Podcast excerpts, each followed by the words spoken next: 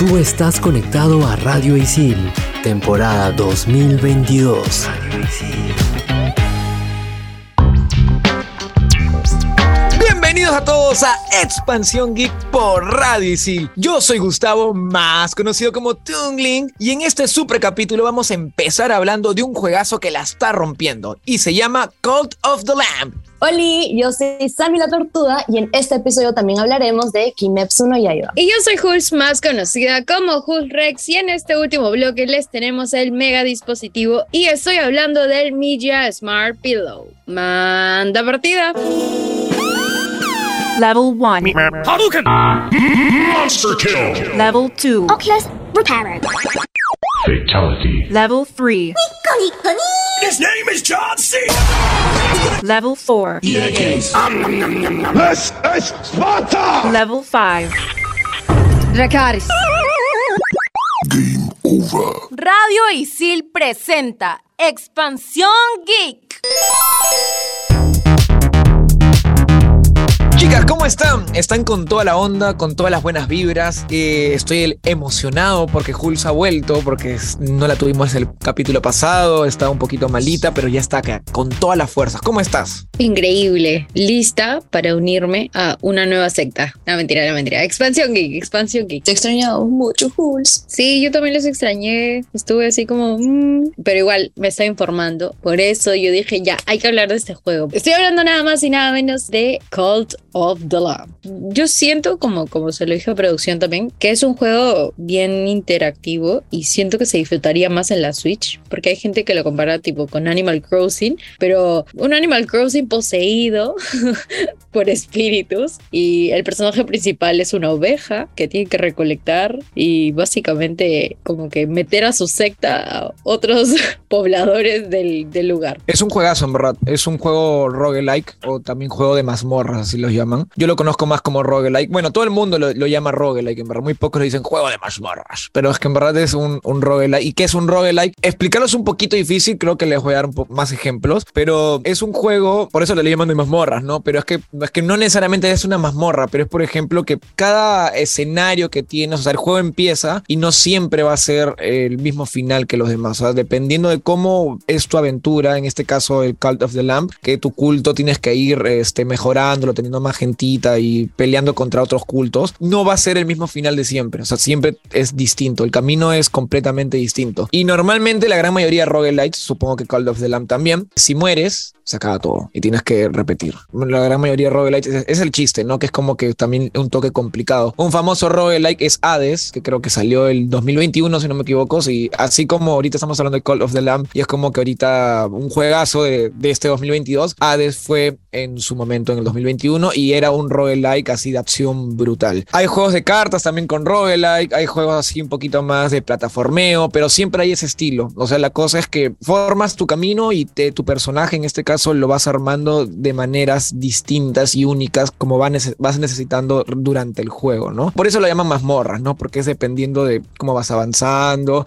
y siempre va a ser distinto, ¿no? Y están muy de moda esos tipos de juegos ahora último. Sí, justo hay un jueguito que tiene como una animación bien parecida que se llama Don't Star. De hecho, este producción me hizo recordar ese juego. Tiene una animación así tipo Team Bortesca, al igual que Call of the Lamb, que se ve como bien particular, se ve como bien cute, pero el trasfondo es un poquito hardcore, así como lo conté, es literalmente sacrificar a alguien para tener un culto y toda la cosa. O sea, a mí me recuerda bastante como que a Happy Tree Friends puede ser que de niño tú veías como, ah, son caricaturas, es, debe ser divertido, pero al final no trataba de nada divertido, nada como cute o infantil, ¿no? Hablando de la estética del juego, ¿no? O sea, me dio bastantes vibes a Happy Tree Friends. No sé, me da un poco de miedo que los niños, sobre todo, vean esto y digan, ah, sí, vamos a jugar esto, pero al final se terminen sorprendiendo de lo tal vez violento o como que gore que puede ser. ¿No sienten que sería un poco estresante estar avanzando, avanzando, avanzando, después pierdes y comienzas desde cero? O sea, siento que me estresaría un poco de que esté avanzando y de ahí vuelva desde el inicio. Es el chiste de los roguelikes, ¿no? Por eso Sí. son tan Pero no sé, yo no tendría tanta paciencia para eso, o sea, no, no, no le entro, pero, pero, pero por su tal vez su gráfica o estética que tiene, Es que también me animaría depende, a jugarlo. Yo estoy suponiendo, en verdad, no, no sé si tal cual sea así como que mueres y ya desde cero, ¿no? Por ejemplo, había un juego que creo que era, no me acuerdo el nombre, pero era un roguelike así, que era como de dioses antiguos de Lovecraft. Y cuando tú morías, este, ok, era desde cero, pero como que ya tu, tu árbol de talento, se podría decir, o sea, lo que ibas avanzando, tus habilidades de alguna Ujú. manera, se quedaban guardadas. Entonces, como que Ah, volvías, se podría decir que en el punto inicial, pero ya tenías como que algo que has aprendido, me dejo entender. Y igual era desde cero, ¿no? Y también era un camino distinto. ¿eh? O sea, ya es cada roguelite tiene su truquito, ¿no? Por ejemplo, hay un famoso juego de cartas de roguelite que se llama Slay, Slay of the Spire y es literalmente un juego de cartas y bien, bien mazmorras porque es como que es un camino de varios jefes que tienes que ir venciendo en un juego de cartas y cada jefe es distinto y tienes que vencerlo con cierta estrategia de cartas y al final cuando ganas te dan unas nuevas recompensas y te vas adaptando el juego, ¿no? Para que al final venzas todo. Y obviamente si pierdes, pues se acabó, ¿no? Y tienes que volver a repetir la RAM. Hearthstone, el juego de cartas que yo siempre juego, que siempre les hablo, tiene un famoso estilo de juego que se llama Mercenarios, que salió en el 2021 y también es estilo roguelike, pero no tuvo para nada de éxito. Es más, la gente siempre me mea diciendo Mercenarios, ¿qué es Mercenarios? No existe ese juego. O sea, la gente tú le hablas Mercenarios y no existe. El pobre modo de juego de Hearthstone está muertísimo, casi nadie lo juega. Yo solo lo juego para hacer recompensas para mis misiones y nada más. En verdad, en verdad es muy divertido, pero, pero a la gente no, no le gusta mucho. Quizás le faltó un poquito por ahí algunas mejoras, pero bueno, ese no es el tema. Expansión Geek.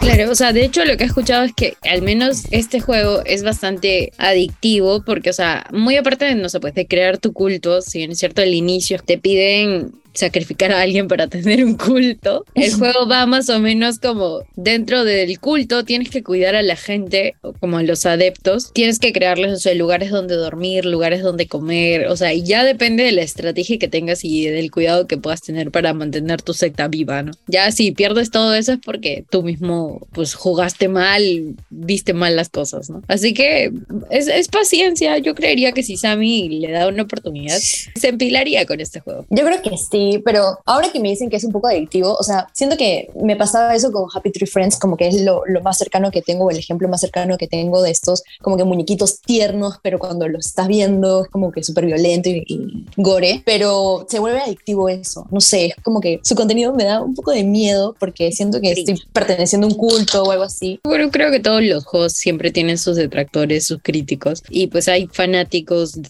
todo tipo, y definitivamente va a ser un poco juzgado, pero hasta ahora, al menos por la comunidad gamer, el juego está, está bien recibido, hay buena crítica y es, adictivo. Sigue conectado porque en el siguiente bloque hablaremos de Kimetsu no Yaiba. Esto es Expansión Geek por Radio Isil. Estos son los archivos G1223. 545. Demon Slayer nació como una historieta en la revista japonesa Weekly Shonen Jump, creada por Koyoharu Gotuge, nombre que se presume es un seudónimo. Hasta el momento no se sabe si es un solo guionista o una dupla. El manga empezó a publicarse en 2016 y tres años más tarde se convirtió en una serie animada de 26 episodios, teniendo una gran acogida por su público. Expansión Geek. Mi parte favorita del programa definitivamente porque vamos a hablar de uno de los animes que más ha marcado en mi vida otaku. Me siento un poco otaku porque creo que Kimetsu no Yaiba fue como que uno de mis inicios porque tengo que admitir que nunca o desde pequeña no he sido tan otaku, no he sido tan fan de los animes en general, pero cuando una amiga me lo comenzó a recomendar dije, "Mm, qué extraño, vamos a darle una oportunidad, vamos a probarlo, vamos a verlo. Vi el primer capítulo y dije, qué locura, esto es oro y desde que terminé de verla y todo eso, le he recomendado Jules, es testigo de que se la recomiendo y todo, así que Kimetsu no Yaiba, si es que no la han visto, creo que lo dudo porque es uno de los mejores animes que pueden existir en el mundo, pero si no la han visto, tienen que sí o sí verlo. Voy a confirmar lo que dijo Sammy, porque este anime lo recomendamos eh, en uno de los programas antiguos y yo dije como, "Mm, voy a darle una oportunidad. Yo he visto uno que otro anime por ahí, y la verdad es que no, no me llama muchísimo la atención, pero los que he visto me han gustado y este en particular es bien ligero, la trama es súper eh, sencilla de entender, la animación es increíble, si no me equivoco es el primer anime con animación 3D, 2D, no, 3D. 3D. Bien, buenazo, no me equivoqué en ese dato. Cuando Sammy dijo ya está en Netflix, tienes que verla, ya les di el dato. Yo puse el primer capítulo y dura 20 minutos y esos 20 minutos se me hicieron solo 5, o sea, y dije quiero más, o sea, ¿qué está pasando? La historia narra básicamente la vida de, de un adolescente adolescente de un, sí, un adolescente de que es Tanjiro, Tanjiro Kamado, que se convierte en un cazador de demonios para salvar a su hermana Nezuko, que se ha convertido en un demonio dentro de las tragedias de este primer episodio. De ahí comienza la travesía, no sé. Gus, ¿tú la has visto? Para empezar, Sammy, porque hayas visto una serie no significa que seas otaku. ¿Qué tienes? ¿Qué pasa? No, mentira. No, en verdad no sé. ¿Aló? Es que hay gente, lit- literalmente hay gente que dice, ah, mira, has visto un anime, eres otaku. No lo digo como que de la manera como que ser otaku está mal. No, está bien. Sino que siento que a veces la gente cree que cuando ves solo un anime o de repente por ahí viste ya te consideran otaku. Yo no conozco mucho la onda de ser otaku, no, pero de repente hay gente que opinará como que nos merecen ser otaku porque no te has visto esto, esto, esto, esto, esto y lo otro. No, no lo sé, en verdad. Pero en fin, ¿de lo que voy? Kimetsu no Yaiba, o también conocido como Demon Slayer, no lo he visto todavía. No me provoca, la verdad, no me maten, no me provoca, porque es de esos animes que siento que tengo varios que ver, te lo juro, y en verdad como que, ah, uno más a la lista. Sé que algún día lo veré, pero ahorita no. Lo que sí puedo decir es que así como en su época existían como que Naruto, Bleach y One Piece, bueno, One Piece sigue dando, siento que de esta nueva generación en estos últimos tiempos sería como que Demon Slayer, de repente Attack of Titans y por ahí de Sí. repente otro más que se me escapa. No me giro Academia, aunque no sé si acabó, no sé. Eh, Justo esos tres todavía no veo. Solo sé que de esos tres tengo que ver este. El que más me llama la atención es Attack on Titan. Segundo, el que estamos hablando ahorita, Kimetsu no Yaiba. Y el último, My Hero Academy. Ah, no sé. Pero solo sé este anime. Obviamente es muy bueno, es muy chévere. He visto gente que le ha encantado, le ha fascinado. Y como dicen ustedes, también es bien, más que decir fácil de ver, porque van a creer que es como que simplón. Es como que al toque te atrapa, ¿me entiendes? Como que empieza lo chévere de golpe. Es como que ya ves el primeros capítulos y dices, ya, ya estamos aquí con todo y ya no para. Sí, o sea, yo me refería a que era un poco fácil o, más digerible, porque yo he visto Parasite. Si bien es cierto, Parasite también entra con un conflicto. No sé si han visto Parasite, pero es como que de un tipo que le cae a un extraterrestre, se le mete a la mano y bueno, tiene un parásito en el cuerpo, básicamente. Es otro anime. A mí me parece un poco denso ya como en ciertos capítulos y la verdad es que me aburrió un poquito y el final no es como me parezca increíble, pero este en particular, que es Kimetsu, toda la primera temporada me la acabé, no sé, pues en dos días creo. Y, y es porque te atrapa y los capítulos te dejan con ganas de seguir viendo más. Ahorita no tengo la palabra, pero creo que es cliffhanger. Yes. Cliffhanger. El cliffhanger te llama y es como, necesito ver un siguiente capítulo. Y o sea, y como lo dije, los personajes están bien construidos. Está tan presto que tú te encariñes un montón y que los quieras por lo que sea. Y hay personajes de todo tipo, como, no sé, pues el más rudo, la más tiernita. O sea, puedes encariñarte con el que tú quieras. Yo siento que la personalidad que tengas, ahí tienes el personaje para elegir encariñarte. Y quiero hacer una aclaración para la gente, porque la gente dice que es como se va a estrenar la cuarta temporada. Hay, hay un tema con Kimetsu, y lo fui descubriendo mientras lo veía, es que hay una película que es el tren infinito de Kimetsu no Yaiba la película, que la gente considera que esa es la segunda temporada, pero en realidad es la película. Y toda la película es solo en un lugar, es una problemática. Los villanos son demonios y los buenos, se podría decir, son los cazademonios. Esta película es la mecha entre los buenos y los malos, relativamente fuertes, pero no tanto. Dime, Gus. No, algo que quería decir es que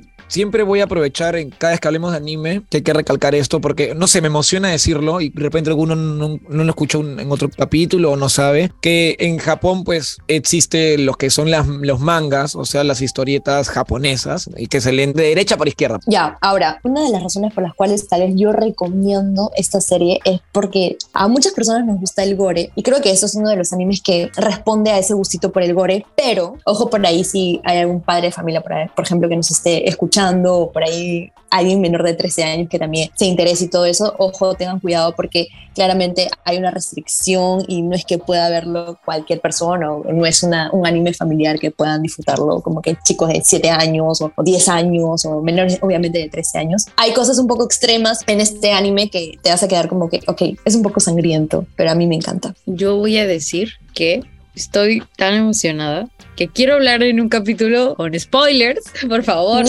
spoilers. Gus, tienes que ver la serie para poder, la serie, el anime para poder hablar con spoilers. Cuenta, Que- cuéntame ese capítulo, ¿por qué te gustó tanto? Así resúmelo rápido. no, no es el capítulo de la película. Con la película vas a llorar. O sea, solo voy a decir. ¿Así? O sea, Mira, yo lloré. Yo lloré porque me cariñé con un personaje y mi hermano. Ya, me dijo, escúchame, escúchame. No te voy a ver como bicho raro porque en verdad este, yo también he llorado en algunos animes. Es normal normal. ¿eh? También, Es- también. Te, te digo esto porque en verdad sí se llora con los animes o los mangas. Sí. Sientes ahí conexión duro. En verdad es, es bonito. Momentos ah, de spoilero. No, yo no estoy llorando, tú estás llorando.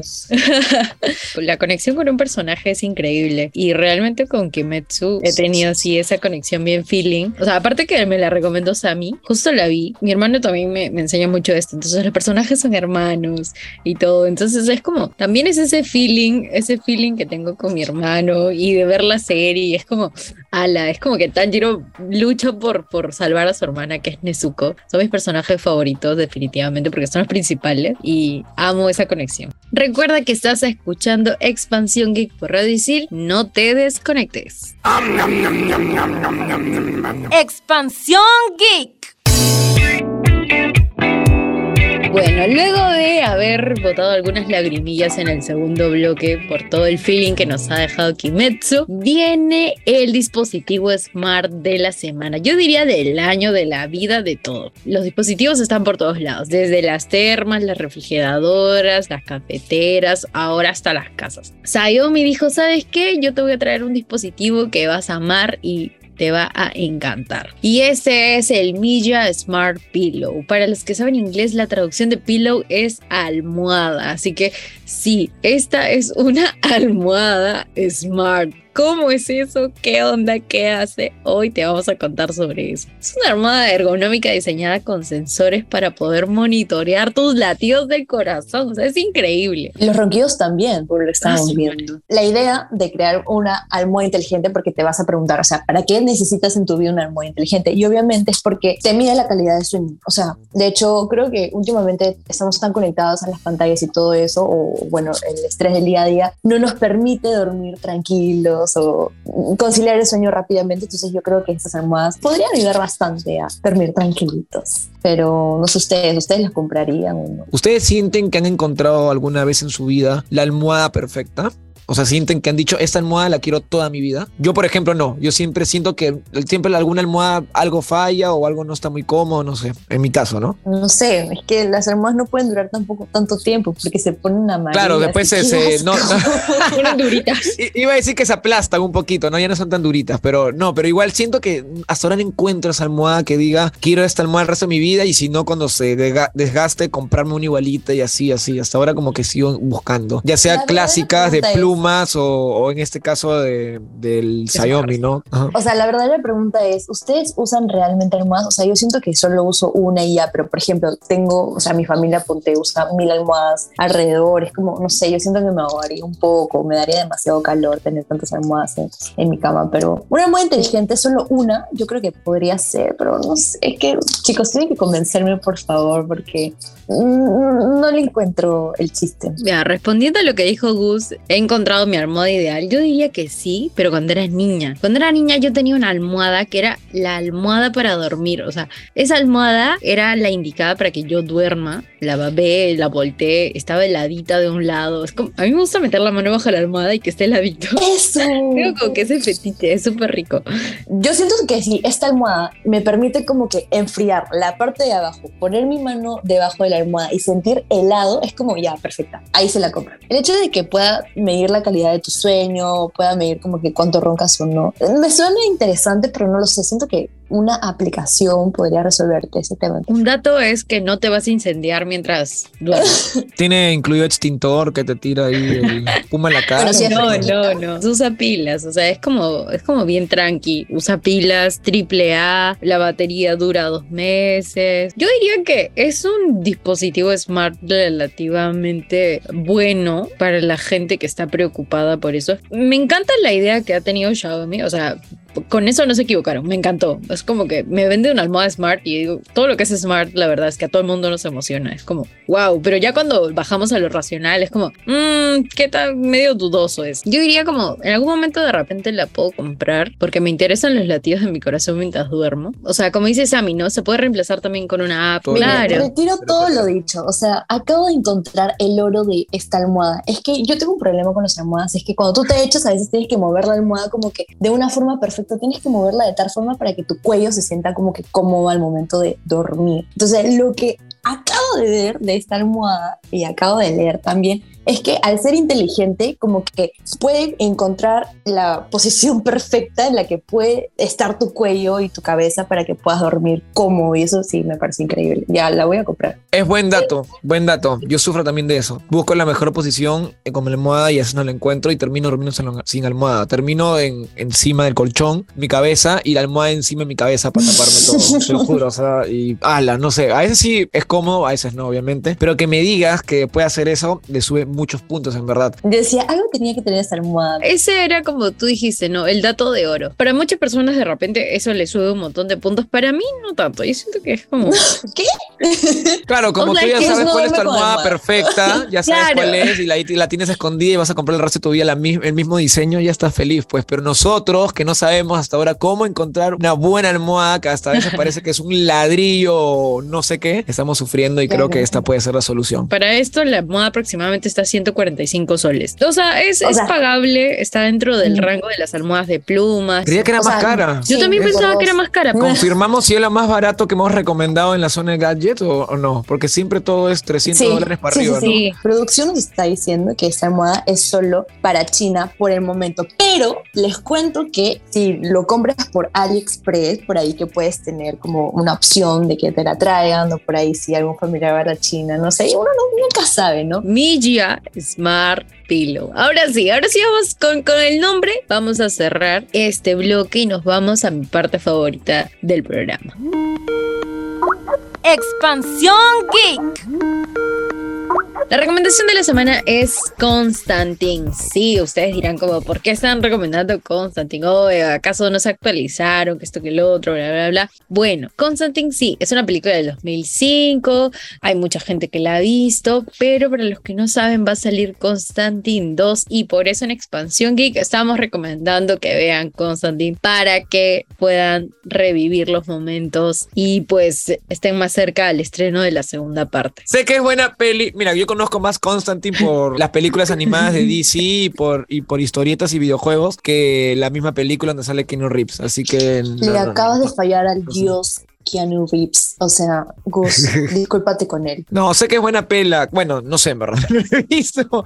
Pero si está Keanu Reeves, supongo que, que será buena, ¿no? Supongo, ¿no? Supongo. ¿Qué? ¿Cómo que supones? O sea, la historia de un hombre que puede ver demonios. Hay una mujer policía escéptica a investigar la misteriosa muerte de su hermana gemela. ¿Te parece?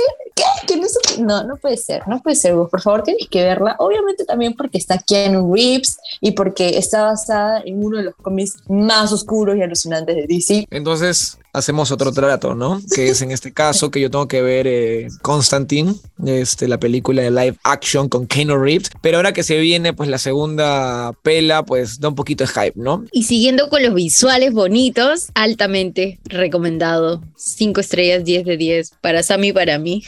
Porque Gus aún no lo ve, pero ya prometió que la va a ver. Demon Slayer o Kimetsu no Yaiba. La primera temporada está en Netflix y luego todo lo que resta película y segunda temporada lo pueden ver en Crunchyroll. Disfrútenla, no se encariñen, no lloren. Ustedes pueden. Yo soy Hulz, más conocida como Hulz Rex y les envío un abrazo gigante. Yo soy Gustavo, más conocido como Toon Link. Y solo quiero decirles que Cult of the Lamb es un juegazo. Disfrútenlo y jueguenlo en la consola que más se les acomode. Y si obviamente tienen ganas de un buen roguelike, esta es la oportunidad. Y nada, eso es todo. Les mando un fuerte abrazo virtual. Obviamente, si es que quieres mejorar tu calidad de sueño, por ahí no sientes que no estás durmiendo bien o estás buscando la almohada perfecta como yo, obviamente te vas a comprar la Milla Smart Pillow o ver la posibilidad de comprarla, ¿no? Ya sabemos que la podemos conseguir tal vez por AliExpress o por alguna página web que nos puedan traer cosas de la China, porque lo encontramos por ahora únicamente en la China, pero nada, este creo que ha sido una gran recomendación, un gran gadget también. Y,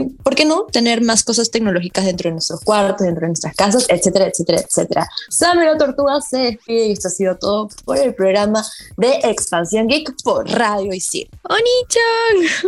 Oni-chan. Bye. Bye bye.